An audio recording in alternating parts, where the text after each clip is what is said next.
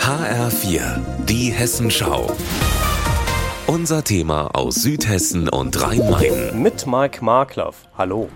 Heute nehme ich Sie mit in das Stadtnaturzentrum, das der Bund für Umwelt und Naturschutz Deutschland, kurz BUND, in der Orangerie in Darmstadt errichtet.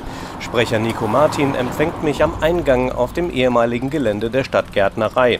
Und wenige Augenblicke später stehen wir am Fundament des künftigen Haupthauses. Letztes Jahr Januar war Spatenstich kam schnell hier die Hausanschlüsse und alles. Das wird eigentlich schon vorher alles vorbereitet vor einem Jahr wäre der nächste Schritt möglich gewesen. Wir haben dann nochmal hier außen nochmal so weitere Außenarbeiten vorbereitet für diesen Terrassen- und Fahrradabstellbereich.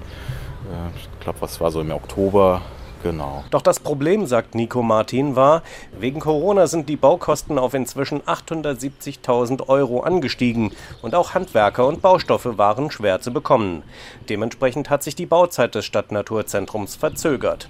Doch in dieser Woche werden die nächsten Fortschritte sichtbar sein. Das Hauptgerüst des Haupthauses wird angeliefert und nach und nach wird das Stadtnaturzentrum in den kommenden Wochen und Monaten konkrete Formen annehmen. Das Grünflächenamt wird diesen neuen Pflegestützpunkt bauen.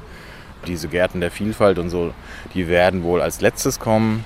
Aber was dann angefangen werden kann, sind wohl diese pädagogischen Gärten südlich dieser Überwinterungshalle. Das ist eine Fläche, die können wir dann, denke mal, nächstes Jahr bespielen. So sähen es die Pläne vor, sagt Nico Martin, wobei die Bürgerinnen und Bürger auch nochmal beteiligt werden sollen.